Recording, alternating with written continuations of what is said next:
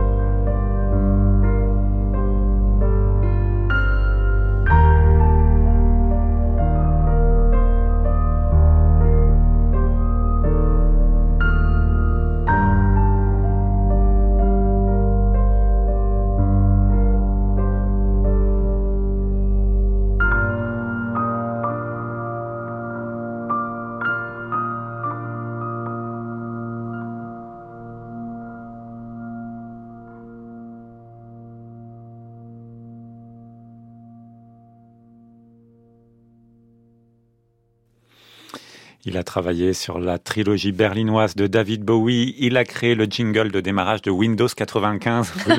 Vous l'aviez, celui-là, Non, c'est vrai, mais j'avais oublié, oui. Ses collaborations sont longues comme le bras. Brian Eno est enregistré ici par Bruce Brubaker, un pianiste qu'on aime bien, qui a toujours des projets un peu alternatifs. Ici, musique pour aéroport, musique d'ambiance aussi.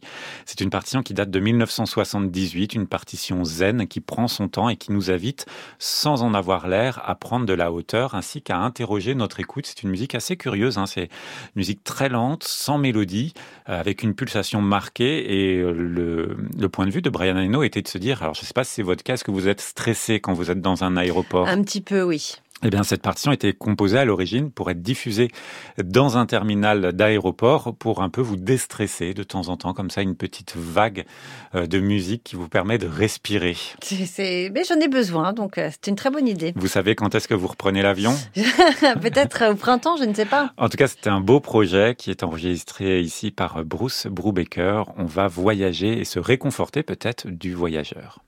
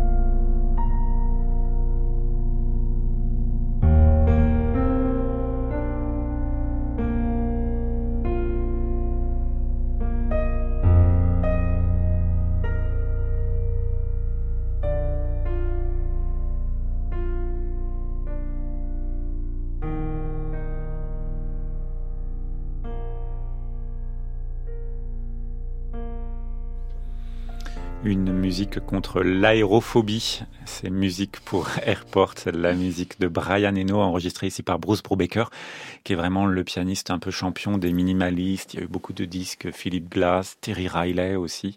Un pianiste euh, étonnant, et c'est pour le label Infine. On va parler maintenant d'un orchestre belge qui rend hommage à un compositeur belge. C'est le Bruxelles Philharmonic qui enregistre la musique de Robert Grollo. Ah vous bah connaissez Robert Grollo Non, non, mais vous l'avez bien trouvé. Ah, c'est un musicien à multiples facettes. C'est un petit peu comme Brian Eno. Il a d'abord été pianiste, sixième lors de la finale du concours Reine-Elisabeth en 78. Ah oui, un peu moins connu. Euh, parallèlement à sa carrière de pianiste, il a toujours composé. Il a fondé son ensemble dont il est chef d'orchestre et c'est un pédagogue belge recherché. Et il s'est aussi distingué dans le milieu des arts graphiques et du cinéma. Ah. Vous voyez que c'est vraiment une personnalité euh, très riche. Ce disque nous fait entendre sa première symphonie et son deuxième concerto pour violon, opus 129 et opus 130. C'est un compositeur prolifique. Hein. Il a déjà 25 concertos à son actif. C'est une musique accessible pour l'auditeur, mais nous dit-on qu'il ne succombe jamais à la banalité cinématographique de la musique postmoderne dominante. C'est vrai, vous allez entendre dans le deuxième concerto pour violon, qui met parfaitement en valeur le soliste tout en emmenant l'auditeur sur des terres harmoniques certes familières, mais très séduisantes. Et le soliste de ce concerto, c'est un excellent violoniste qui fait beaucoup pour la musique de son temps, Linus Roth.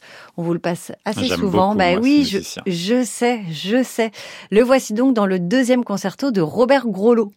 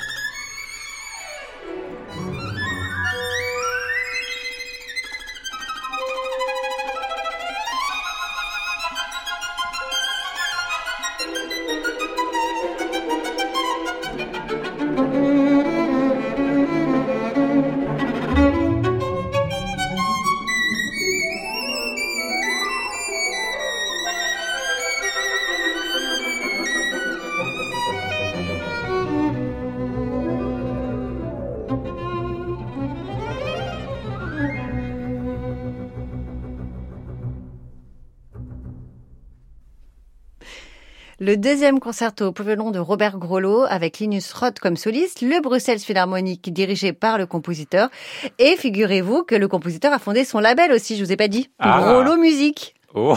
voilà, c'est chez Penguin Records. Oh. Mais vous pouvez, voilà, ça c'est les pingouins. Mais vous pouvez aussi écouter sa musique chez Grollo Musique. On est, nous ne sommes pas un 1er avril ce soir. Mais non, pas du tout. Pas du tout. Et nous ne sommes pas en été, malheureusement, mais c'est une musique d'été que nous allons écouter maintenant. France Musique. En piste contemporain, Émilie Munera, Rodolphe Bruno Boulmier.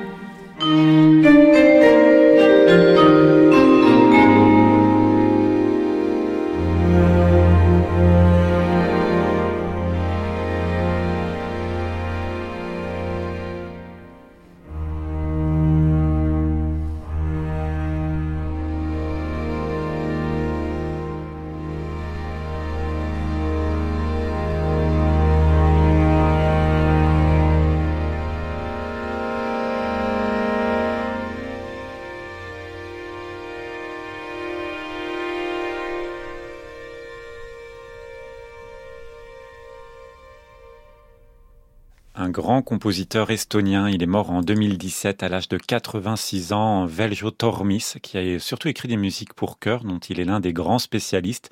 Il disait d'ailleurs, j'aime bien cette phrase, je n'utilise pas de chansons folkloriques, c'est une chanson folklorique qui m'utilise. Et cette musique est très belle. Je la connaissais pas très très bien. Elle est surtout produite par le label ECM qui soutient évidemment ce genre de musique. Et puis ce disque est intéressant puisque c'est vraiment un partenariat entre le chef d'orchestre et chef de chœur, Tonio Caljuste, qui a été l'un des grands grands défenseurs de la musique de Veljo Tormis. Et il dit dans l'ensemble, cet album contient des réminiscences de différentes époques de notre collaboration. C'est le premier que j'enregistre depuis le départ du compositeur. Donc premier disque sorti depuis la mort de Veljo Tormis. On va écouter une pièce, une large pièce pour le chœur de chambre estonien, l'orchestre de chambre de Tallinn, le tout donc sous la direction de ce fervent défenseur de la musique de Veljo C'est Tonio Calciuste et c'est notre disque du soir.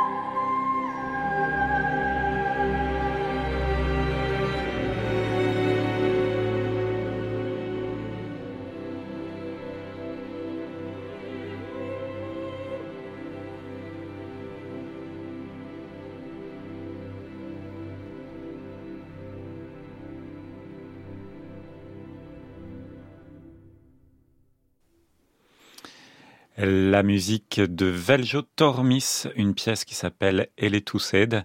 C'est l'orchestre de chambre de Tallinn et euh, le chœur de chambre philharmonique estonien, le tout sous la direction de Tonio Kaljuste. Et ce disque paraît pour le label ECM. C'est notre disque du soir. C'est notre disque du soir. France Musique. En piste contemporain. Émilie Munera, Rodolphe Bruno Boulmier.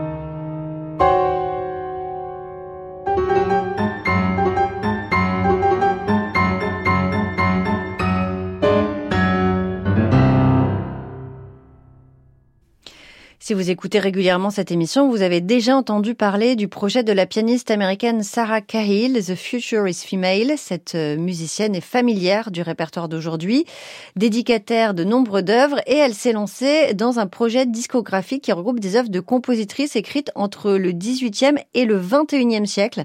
C'est le troisième volume. Après un premier disque autour de la nature, un deuxième autour de la danse, c'est cette fois le jeu qui est au centre de ce troisième opus, avec des compositrices de notre temps qui sont nombreuses, six compositrices d'aujourd'hui face à trois du passé. Vous avez entendu à l'instant la musique de Yi Chen, voici maintenant celle de Pauline Oliveros, compositrice minimaliste américaine morte en 2016. Son quintuplet Playpen a été écrit pour l'interprète de ce disque, Sarah Cahill.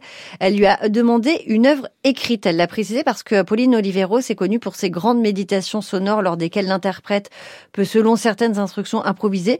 Et Sarah Cahill raconte qu'elle ne s'en sentait pas capable et donc Pauline Oliveros lui a écrit cette œuvre en 2001. C'est la première pièce avec partition qu'elle composait depuis les années 50 et c'est un hommage à Ruth Crawford.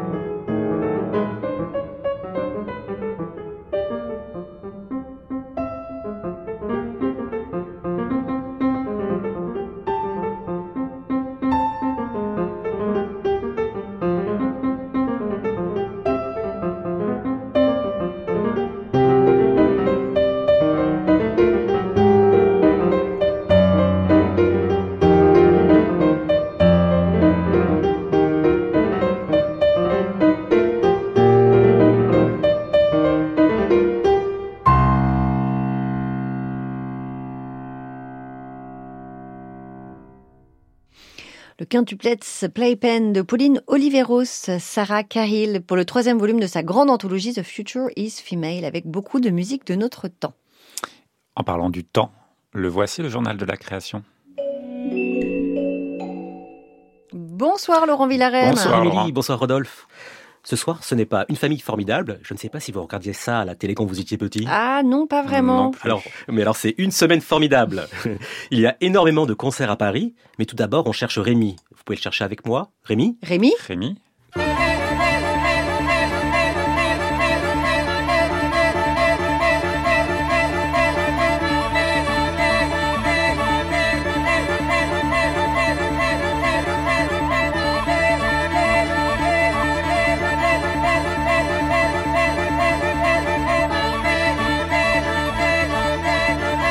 C'est l'une des nombreuses hallucinations auditives d'Einstein on the Beach, qui est jouée du 23 au 26 novembre à la Grande Halle de la Villette. La production vient du théâtre de Bâle. C'est l'ensemble Phoenix et les Basler Madrigaliston qui jouent dans une mise en scène de Suzanne Kennedy. C'est étonnant quand même, pendant 30 ans on n'avait pas entendu Einstein on the Beach, maintenant on entend l'opéra de glace quasiment tous les ans, et c'est merveilleux car écouter Einstein on the Beach est toujours une incroyable expérience.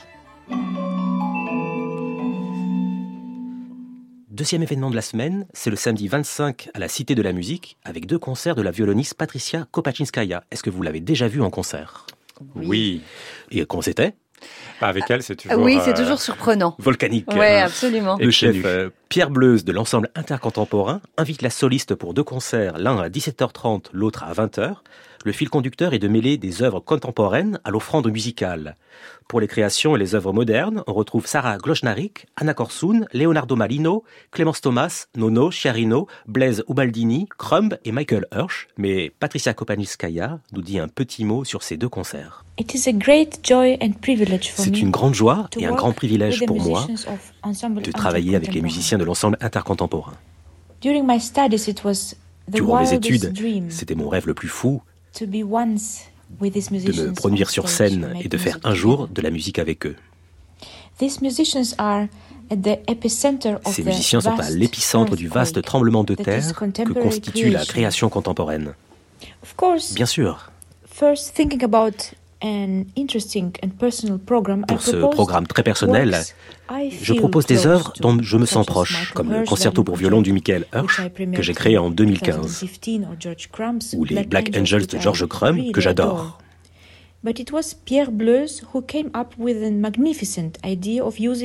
Mais c'est Pierre Bleuze qui a apporté la magnifique idée de placer le programme sous l'égide de l'offrande musicale de Johann Sebastian Bach. Pour être honnête, je n'en sentais pas capable, car je n'ai jamais joué Bach en public. Néanmoins, après mûre réflexion, le projet a vraiment résonné en moi.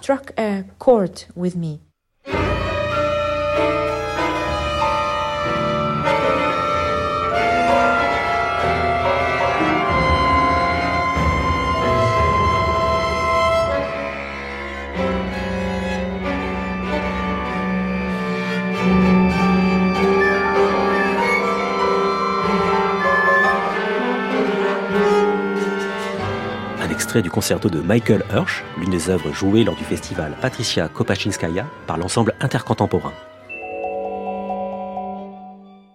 On poursuit cette semaine parisienne de folie avec la deuxième édition du festival Sonomundo qui se tient les 23, 24 et 25 novembre à la bibliothèque musicale La Grange Fleuret qui se trouve pas loin du parc Monceau.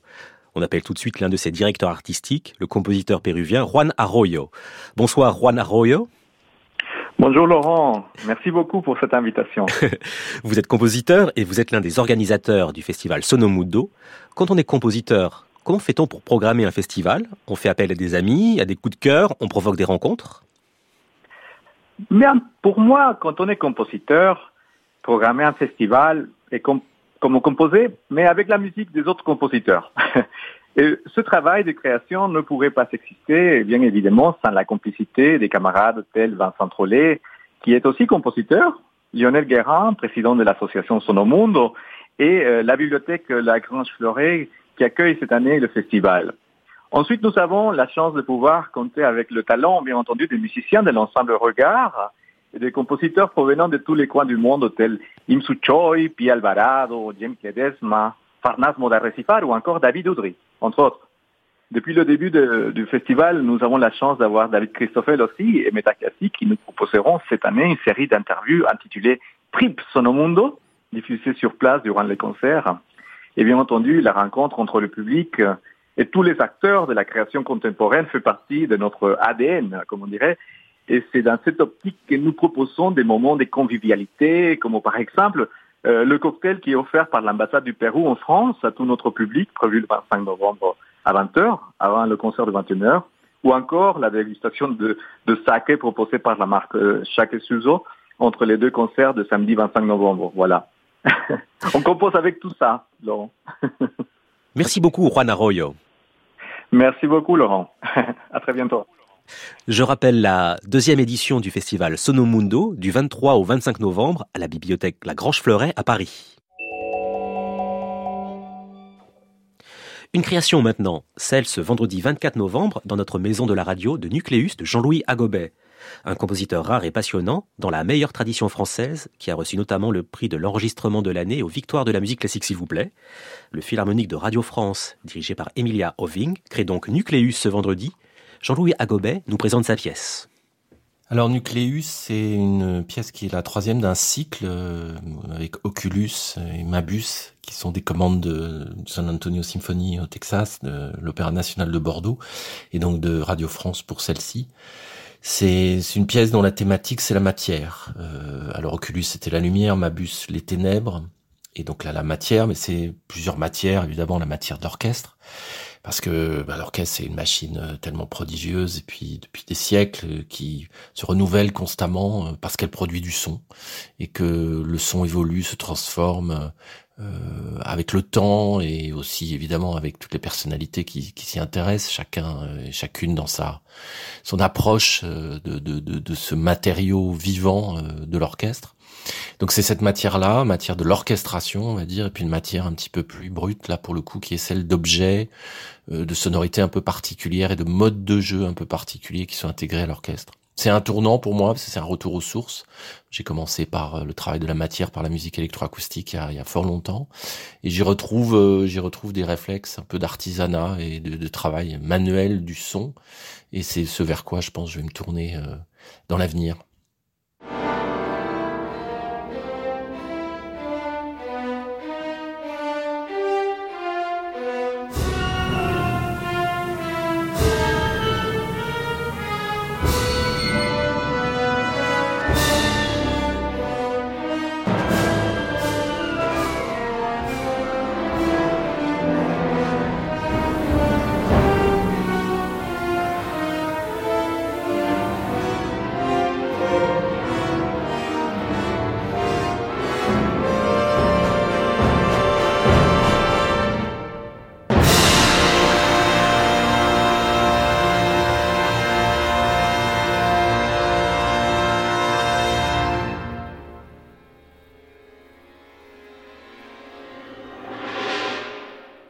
Ici un extrait d'Oculus par le San Antonio Symphony, mais c'est Nucleus que le Philharmonique de Radio France de Jean-Louis Agobet crée ce vendredi 24 novembre à Radio France. Et on termine ce journal en apothéose à la Fondation Louis Vuitton. En ce moment, il y a une exposition Marthe Rothko qui a l'air sublime. Eh bien, figurez-vous que vous pouvez visiter l'expo ce jeudi et samedi avec une musique de Max Richter lors d'une déambulation musicale. Émilie, on aime Max Richter? Non. oui, lui, il aime pas. Moi, j'aime bien. Alors qu'il y avait Morton Feldman qui a fait sur Max. Mais on va parler de Max Richter. Le compositeur anglais présente même une création vendredi à la Fondation 8 ans par le balcon. On se quitte avec du Max Richter, donc, Rodolphe.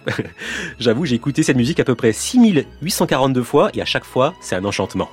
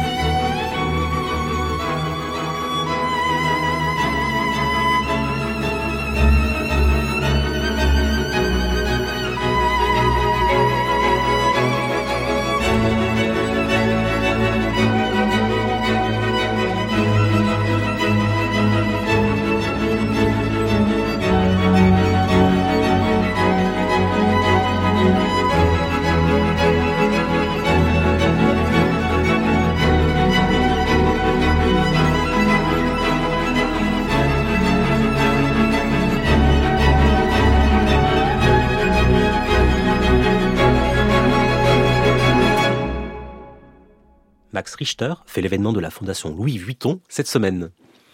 Merci Laurent Villarem, soignez-vous, reposez-vous et ah. on vous retrouve bientôt. Et merci à Céline Parfenoff qui réalise cette émission avec euh, José Bernays et Colline Redon. À réécouter sur francemusique.fr.